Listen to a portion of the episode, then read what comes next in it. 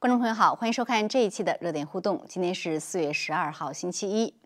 近日，中国 CDC 主任高福在公开讲话中承认中国疫苗的保护率不高，引发海内外舆论的关注。虽然高福随后通过官媒否认，但中国疫苗的安全性持续被外界质疑。日前，媒体报道，菲律宾总统为对一百二十六人接种中国疫苗之后，病毒检测呈阳性；而智利在大规模施打科兴疫苗后，新增确诊病例不跌反升，确诊激增百分之三十。香港二月底开打科兴疫苗以来，已有十三人打疫苗后死亡。那么，中国疫苗的风险到底有多大？哪些因素造成疫苗风险？国外疫苗的保护率又有多高？那么，在嘉宾讨论疫苗之前呢，我们还要先谈一谈另外一个突发事件。就在今天四月十二日香港时间凌晨，香港大纪元时报使用的新时代印刷厂再次有暴徒闯入捣毁机器。香港大纪元随后发声明表示谴责暴力，绝不退缩。那么节目开始呢，我们也会先连线香港大纪元时报的发言人吴雪儿女士，请她谈一谈最新的情况。那我们先为大家介绍一下今天几位嘉宾，一位呢是已经在线上的香港大纪元时报的发言人吴雪儿女士。吴雪儿女士您好。哎，你好，方菲，你好。嗯，好，谢谢。好的，那么今晚另外两位嘉宾，一位是在现场的时事评论员唐靖远先生。唐景先生，你好。呃，方伟好，观众朋友大家好。嗯，好，谢谢。那么还有一位是通过 Skype 我们连线的特约评论员林小旭博士，小旭您好。方伟好，啊，观众朋友们好。嗯，好的，谢谢。好，那我们节目一开始呢，还是先请吴雪儿女士来谈一谈这个最新的事件啊。呃，吴雪儿女士，呃，非常感谢您能跟我们连线啊。我们知道这个突发事件呢，呃，其实发生在这个新时代印刷厂已经不是第一次了。呃，可以，好像这是第五次，是不是？就是暴徒闯进去去捣毁机器，呃，那我想也是跟《大纪元时报》使用这个印刷厂非常有关系啊。所以先请您给我们简单描绘一下事件的经过。另外，现在警方的这个调查有没有什么最新的进展？其实发生事情以后我才到现场的，但是我我我们再回看那个录影带，当然也听呃现场的员工说，就是当时大概是四点多，然后呢呃。其实他们是一般的运作，可能那个歹徒已经看看到他们的运作的流程啊时间，所以那个时间就会开，就是工厂会打开门，然后一个就是我们的员工，呃，就是那个印刷厂的员工进去以后呢，呃，一个男人就跟着他，然后呢就他站在那个闸门口，就就说要要找什么朱先生，其实呃据那个员工说那个没有朱先生呃这个人，然后呢他。反正他也就是那边扰扰让一一阵子的时候，可能就是要等他的伙伴一起进来，因为他本来是一个人，后来呢这三个人一起再冲进去，然后就是所以就是前后四个人，然后他们一冲进去呢，他们就是就是瞄准那那些机器来砸，然后其中一个人呢就他拿着一个环保袋，然后这。就是里面有应该是一个混凝土的一些碎块，就他们把这些碎块撒到那些机器上面，然后呃，而且就是整个过程很短，大概两分钟左右，然后他们就四个人就是很快就从那个闸门就跑走了。哦。后来我们是有那个送报纸的司机看到他们跑跑出去停车场的时候，呃，有一个白色的呃 Lexus 的车在停着等他们。嗯。嗯，所以就是说，他们这个呃，这个作作案的这个过程很快啊。然后我听您说，就是其实他们的手法很专业，是吗？对，我们给一些朋友。就看过他们的就是整个 video，然后他们说他们完全没有浪费时间，一进去知道他们的目标，砸完以后就走了。嗯嗯，那现在警方呢？这个据说这个案子已经转到重案组了。呃，我知道其实以前在印刷厂也出现过这种暴徒闯进去，甚至我记得当时在香港反送中的这个时候，还有人他们扮成这个呃呃这个黑衣的这种呃学生啊，还是什么样子，还进去来做这个事情。我们叫勇武。勇武的扮成勇武派的这个学生，那所以现一过去好像一直没有破案，那这次到重案组这个会有不同吗？您觉得？我们不会抱有很大的希望的，但是嗯，因为重案组他们一般处理这些事情都是交给重案组去做了，但是我们看那个印刷厂过去发生的所有这些事件都没有破案，也没有抓到人，所以。这次也不也可能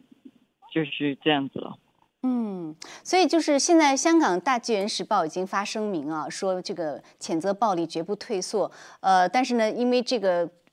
情况，现在香港的这个呃印刷版的大纪元时报暂时我看说是媒体报道说是暂时不能出了，印不了，就这几天就没有办法印。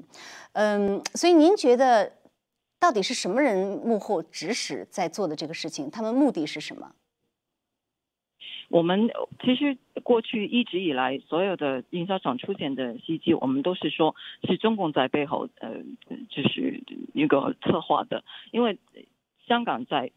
大剧院在香港是一个独立的媒体，而且我们的强项也是呃在报道中国新闻，我们是直接就就是把事情说出来，讲讲真实的这信息，所以这是中共最害怕的。所以我们从我们一直从来都是面对的，就是中共在背后就一直在搞我们。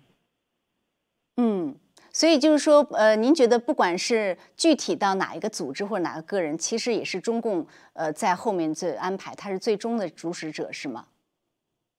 对，因为你看这些人都是很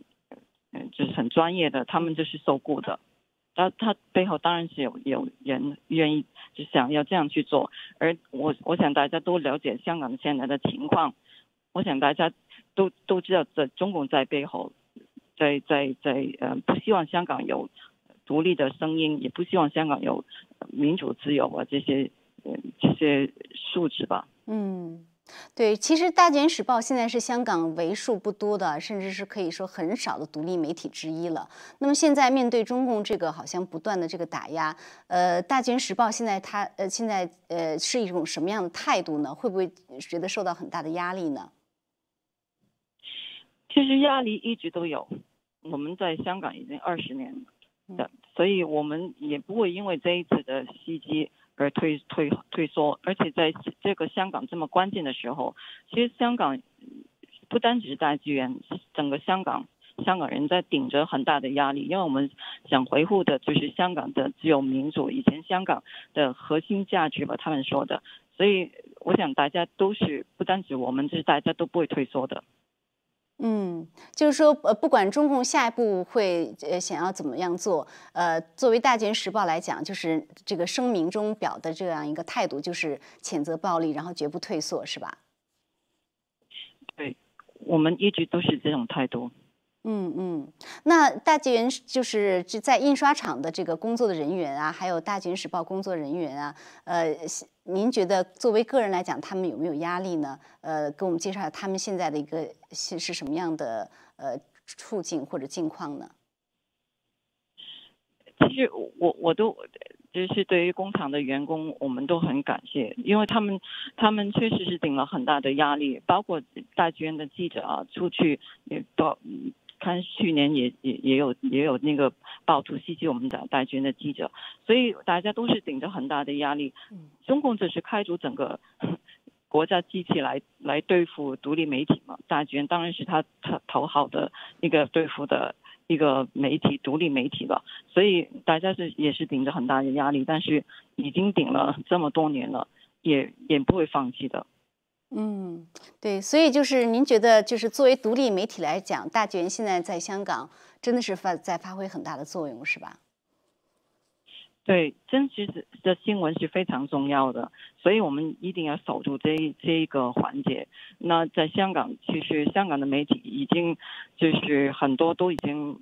呃，就是给收编也好，渗透也好，所以香港就是能维持独立的声音的媒体不多。所以我们必须要坚守这个阵地吧。嗯，好的，好，那非常感谢吴雪儿女士今天跟我们连线介绍情况，也非常感佩你们的勇气啊，呃，谢谢您。谢谢。嗯，好，谢谢。好，那我想很快请二位嘉宾来点评一下香港这个事件。我想先请唐建远先生来谈一谈，就是说，呃，当然这个事件我们看到，对于印刷厂这个已经不是第一次了，以前发发生过好几次，呃，但是在现在这样一个敏感时期呢，呃，确实我觉得是，呃，中共有它的特殊的用意，特别是呢，呃，在同一时间。这个时间段，这最近这段时间，我们看到在香港的这个法轮功学院的真相点也受到很多的这种骚扰啊、冲击啊、损损坏什么的。所以在您看来，您觉得是什么样的目的？呃，是为什么会发生这一系列事情？首先，第一个，我比较赞同刚才就是吴理士所提的这个分析，就是这波人，他们这波暴徒。他们一上来，他们是非常有组织的，而且他们不是私人恩怨，嗯，是吧？明显的上来，他就是针对这这个报社来下手的，所以他毫无疑问是针对这家报纸的这个定位来的。因为大纪元媒体它是一个独立媒体嘛，尤其是从这个去年呃前年这个反送中运动，嗯，一来一直大家都可以看到就是它的这种实际的表现。所以我个人也是判断，我觉得毫无疑问这背后应该是中共官方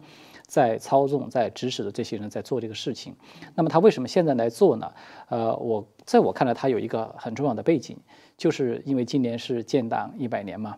啊，马上就要到这个七一这个时间了。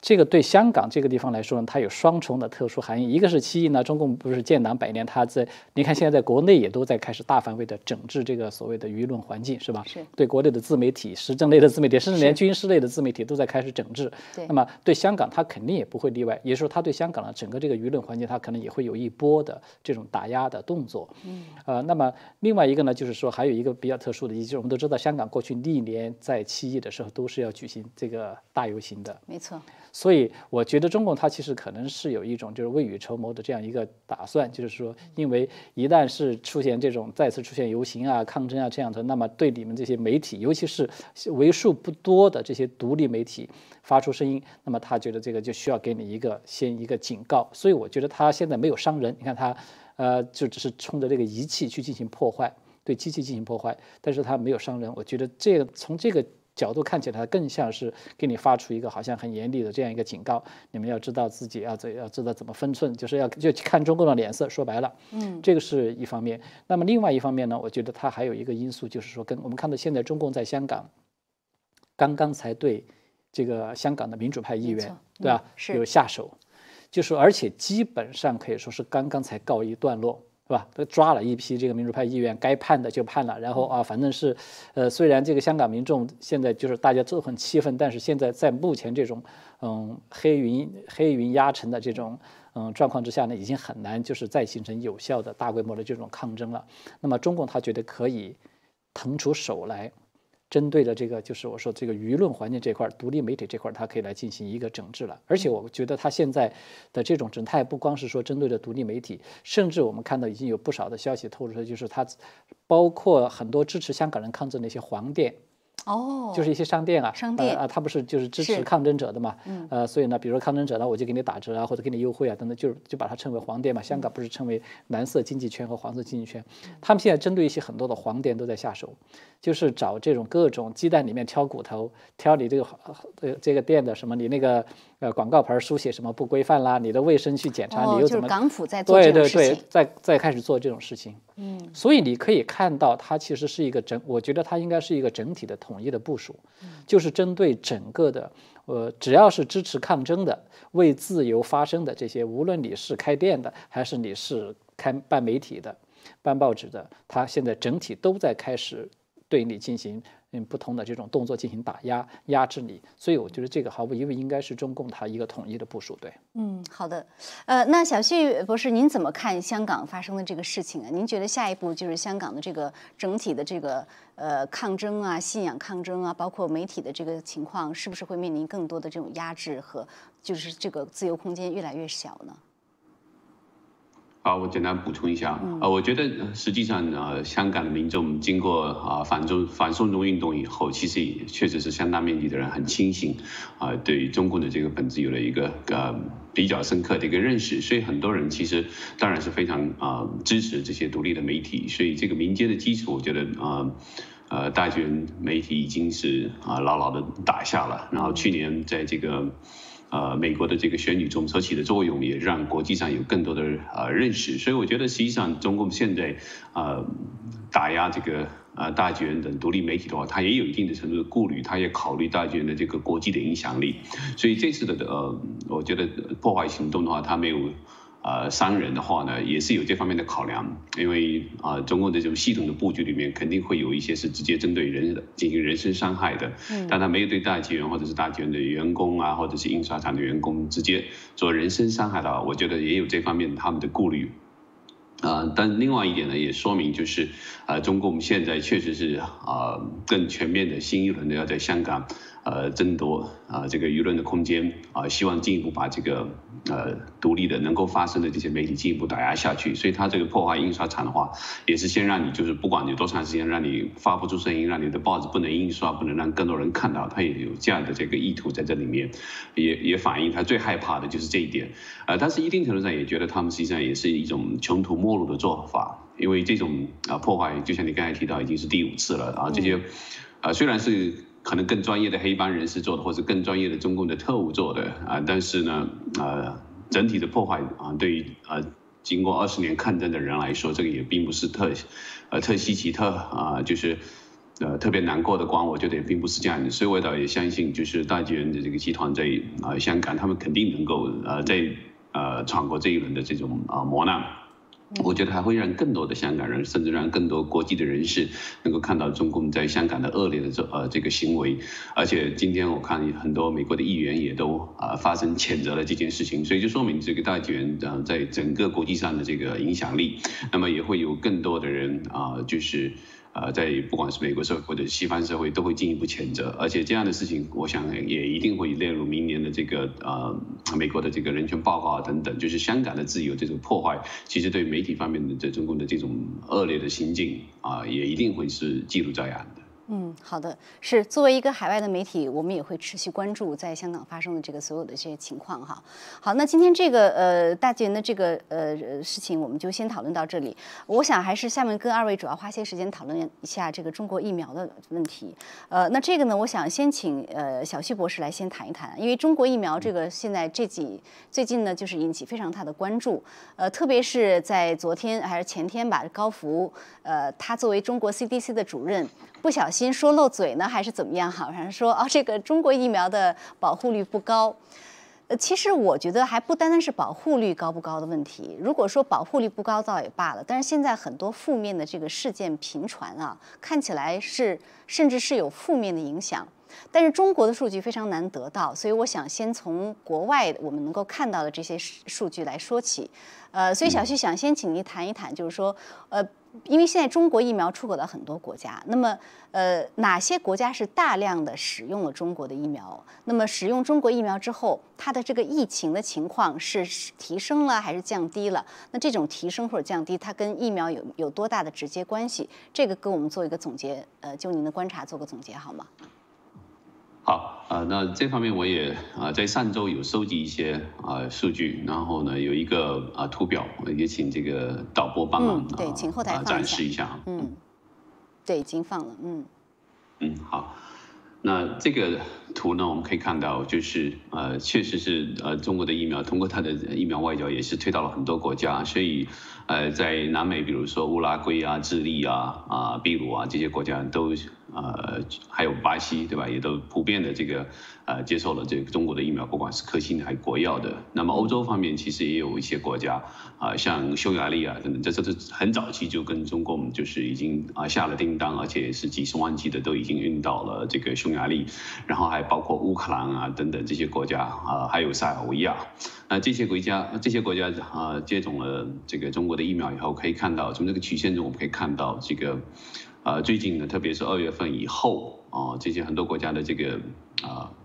每天确诊的啊新的感染人数都在上升啊。这个图表是基本上是根据就是每百万人中啊所感染的啊这个人数啊，就是新确诊的病例来看，都可以看到这些国家是快速上升期间。那这个图表中有一个啊参照的就是美国，那美国就可以看到就是最近这个大面积接种疫苗以后，基本上总体的趋势是下降的。对。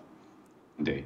呃，所以在这里面，我觉得这个图表比较清晰的，就是呃提出这样一个问题，就这些国家已经呃就是接种中国疫苗已经相当大的这个范围了，那为什么这些国家的疫情没有得到一个明显的减缓啊？那当然，在其他的一些国家，包括啊，即使是现在争议很多的阿斯利康的疫苗，在英国接种以后，英国的这个呃呃。感染新感染的人数的趋势也是明显的这个下降，下降也相当多。那为什么会有这样的一个呃情况？所以我觉得这是。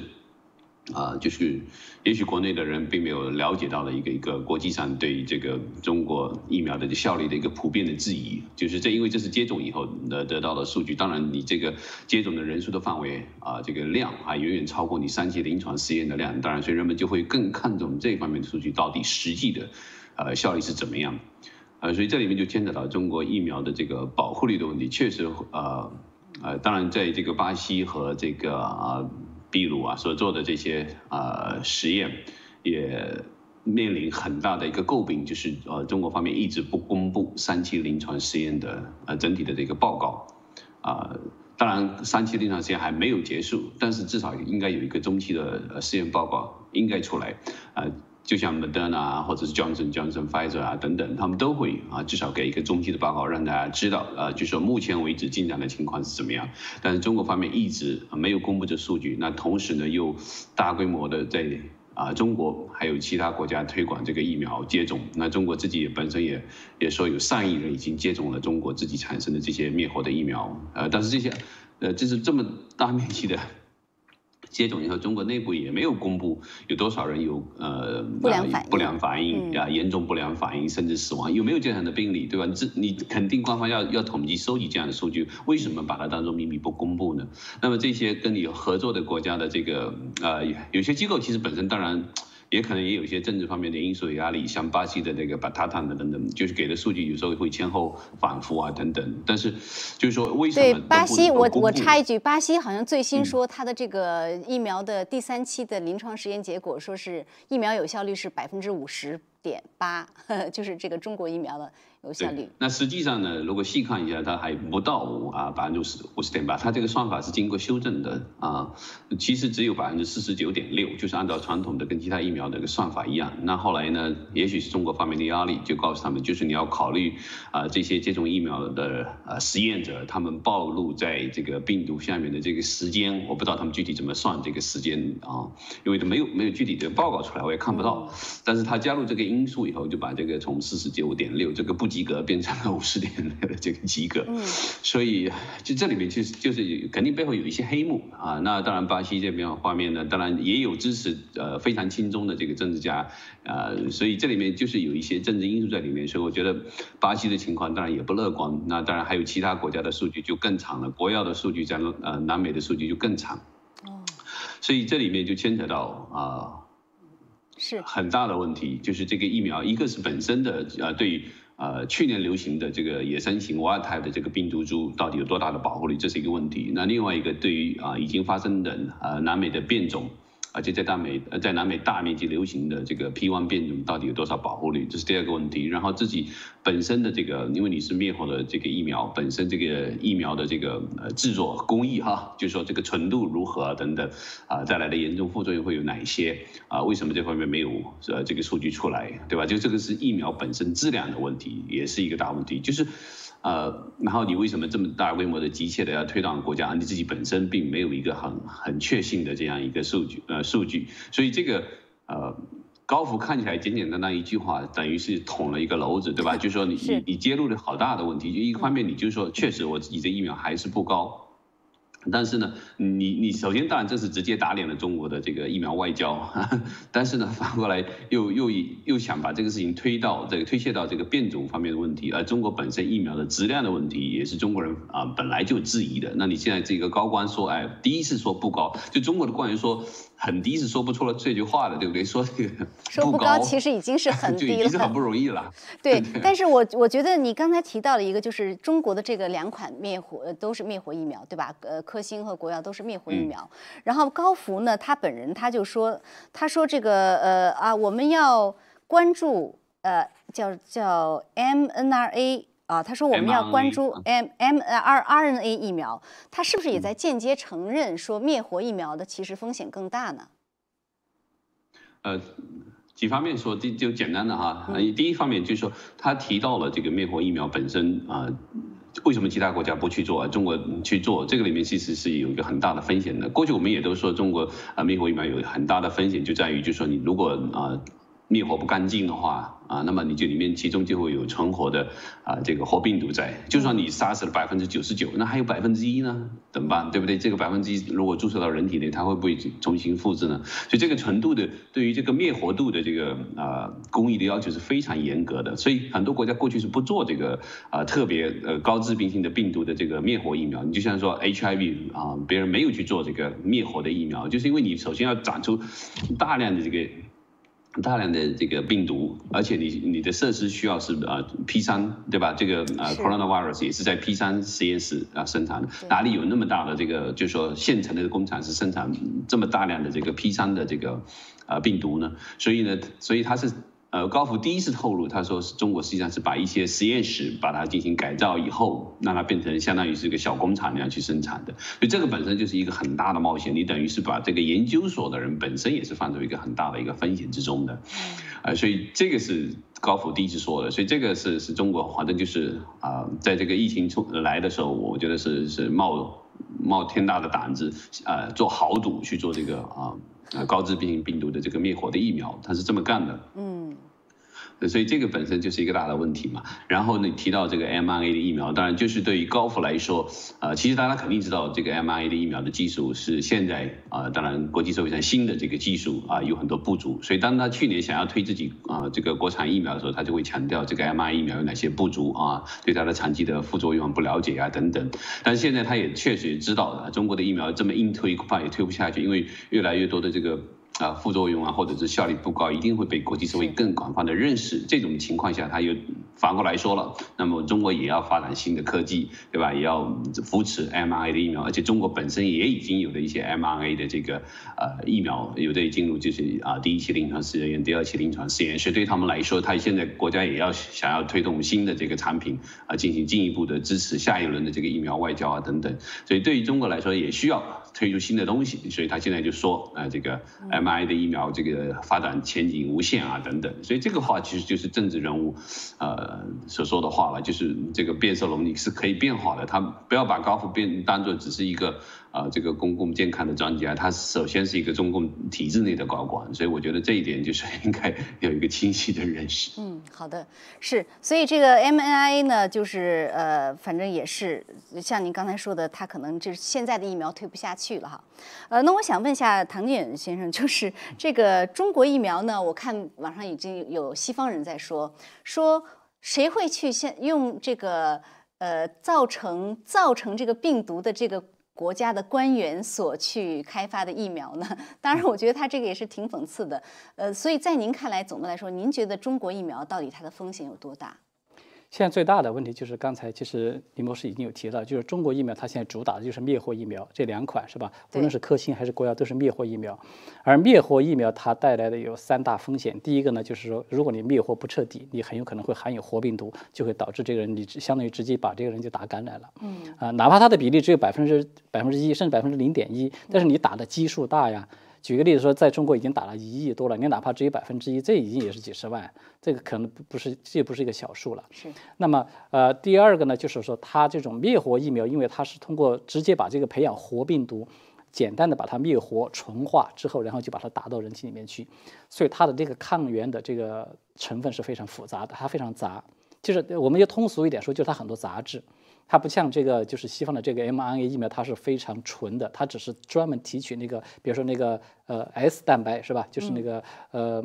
新冠病毒那个 S 蛋白这么一个单独的一个东西，去作为一种抗原刺激你产生这种就是免疫应答。所以它这个杂质多了，就带来一个最大的问题，就是它的副作用特别多。哦。就是中共这个国药集团，国药集团现在也是主推的这个这个呃主力的一款这个灭活疫苗了，是吧？嗯，对。他们自己的那个说明书上写的，呃，有七十三种这个不良反应。哇！自己说明书上写的，这个已经就是全球之冠，没有哪个国家的疫苗说可以列出这么多的这种不良反应。就是你就可以看见，这还是他们自己写出来的。那呃，比如说还有这些更多的这种，也许更严重的，它我们都知道中国大陆它不透明嘛，好多好多信息，所以你其实你都是不知道的这种情况。那么第三个更关键的就是说，灭活疫苗现在是已经我们可以证实的，它会发生 ADE 效应。ADE 效应就是我们过去其实有说过，是吧？它叫做就是免疫增强依赖效应。嗯，那么它的这种产生的直接的作用就是，如果说你一旦打了这种疫苗，万一你要是再次发生再感染，而且感染的毒株和你之前所这个诱发这个就是你的免疫反应的这种毒株它是不一样的话，它很有可能不但起不到保护作用，还会可以起到加强这种嗯加重这个病情的作用。也就是说，ADE 效应这个是我觉得是灭活疫苗它带来的第三个问题。还有一个非常大的一个问题就是，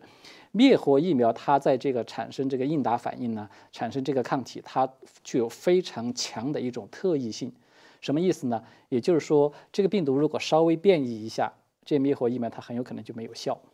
它就只能够针对这个非常特异的，针对某一种毒株，它的可能也许有一定的这个效果。嗯，但是我们都知道，现在你看这个病毒变异有多厉害，是吧？从这个欧洲到南美，已经有好多的这种变异的这种。变呃变异毒株的这种存在，而且是越来越占据主流，所以实质上我觉得就是高福他所提到的，说他他他虽然说的比较含蓄，但实际上我觉得他应该是承认了，就是中国国产的这个疫苗，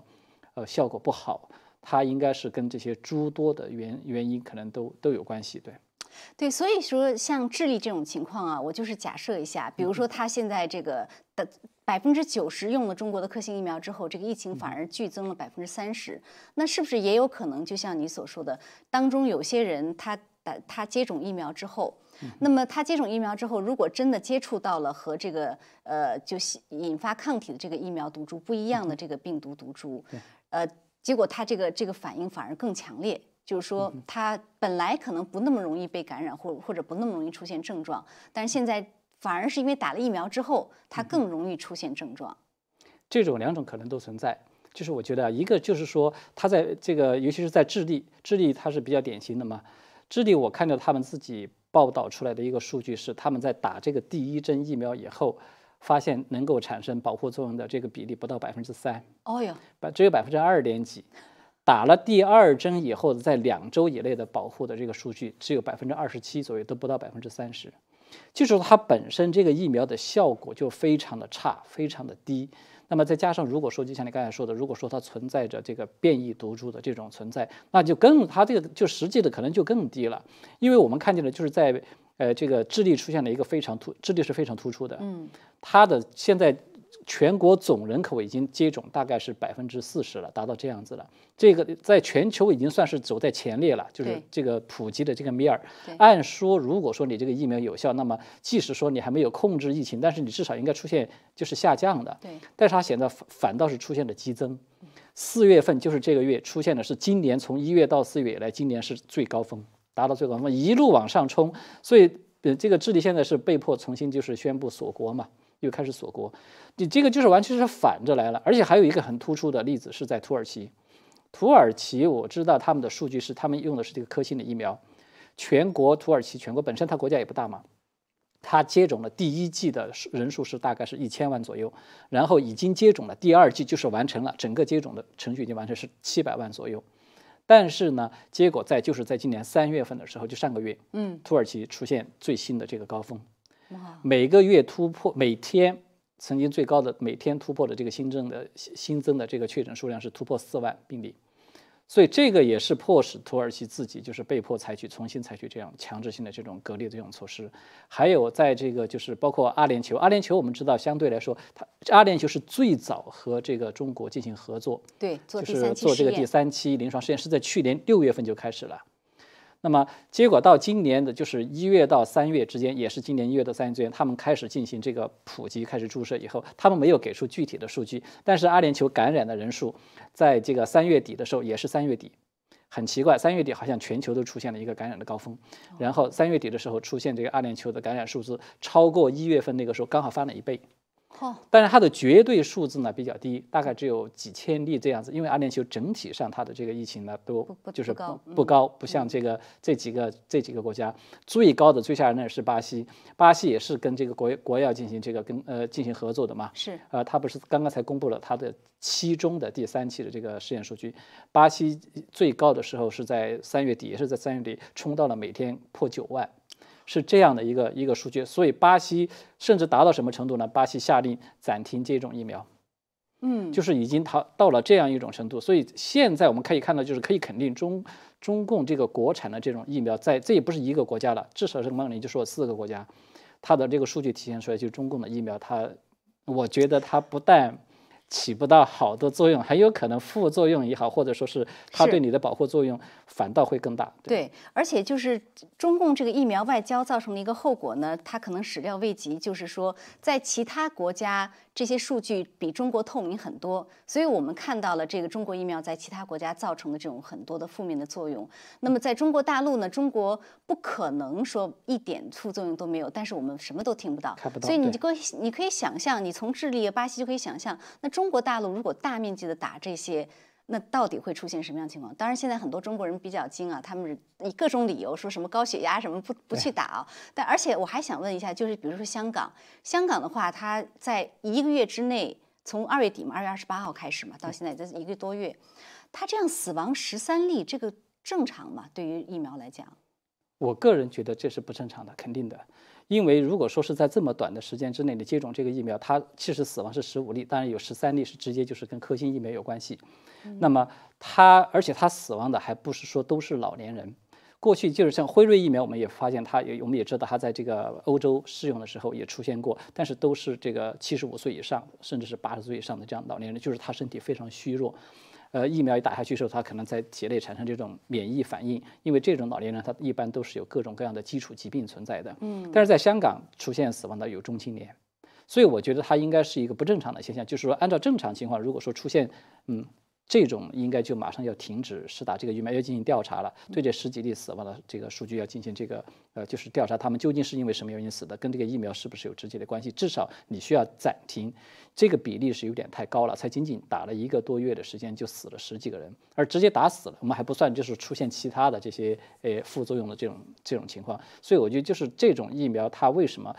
我们举个例子说，刚才我们说了，就是灭活疫苗它最大的一个问题很有可能会出现那个 ADE 效应。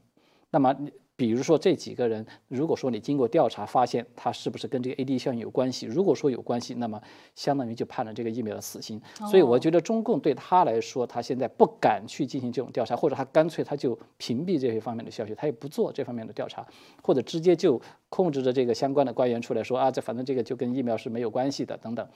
其实他是把人的生命健康是根本就没有当回事的，在我看来他是不负责任的。嗯，好的，那小旭博士也请您谈一下，就香港这个情况您怎么看？您觉得它是不是能够在某种程度上说明说这个疫苗呃实在是不太正常呢？还是说呃这个其实对于新疫苗来讲也也会发生？对，呃，其实我们可以看。参照一下，比如说在这个欧洲啊，这个阿斯利康疫苗出现了这个啊严重的这个血栓的情况以后，其实欧洲很多国家都啊暂时对吧停止了啊，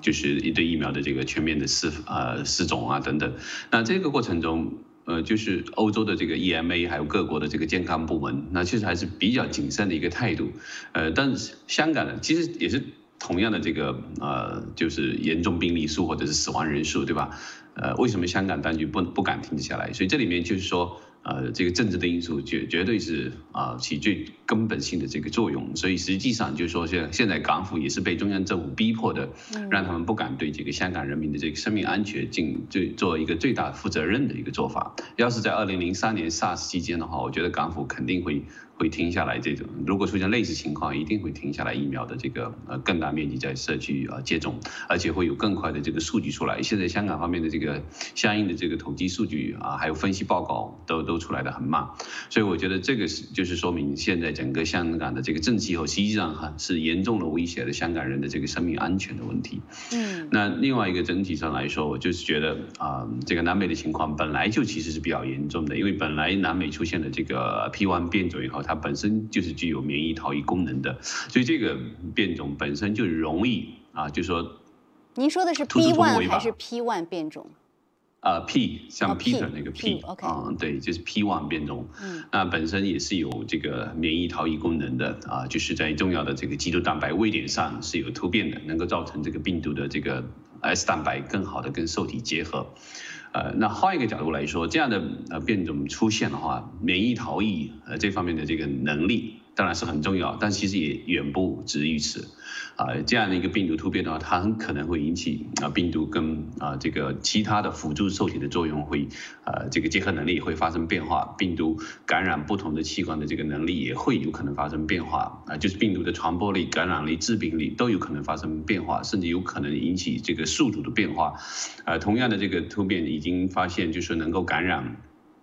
呃，这个老鼠以前这个 SARS-CoV-2 是不感染老鼠的，哦，那现在连老鼠都能够感染，甚至可以也可能会传播，对吧？如果进一步的研究下去，就有可能就是说等于老鼠变成一个新的这个动物的宿主了。所以这里面就是有很多因素都会随着这个变种会变化。然后刚才这个呃谭经员提到的这个 ADE 的效应，那就是牵扯到血清型的这个进一步的变化，就是说呃这样一个简单的这个变种不是那么单一的一个东西，它会引起整个呃。这个病毒的方方面面的这个功能性的这个变化，所以这个其实本来对于很多国家都是都是巨大的威胁。这个南非的变种、巴西的变种都是有这样的问题。那这样的变种的话呢，本来就容易突破啊，就说比如说在巴西这种地方，原来是野生型的，那经过几个月就快速上升到就是变成最主要的这个变种，对吧？那这种情况下，你本来就会面临着这个呃感染人数的曲线上升的。嗯，好。如果你这个疫苗还有一点保护作用的话，还能够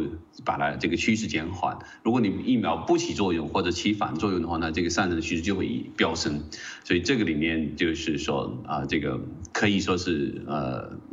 雪上加霜，对吧？就你如果没有起到很好的一个保护作用，你很可能就是雪上加霜的作用。所以这个呃，巴西政府和很多南美的政府一定是要。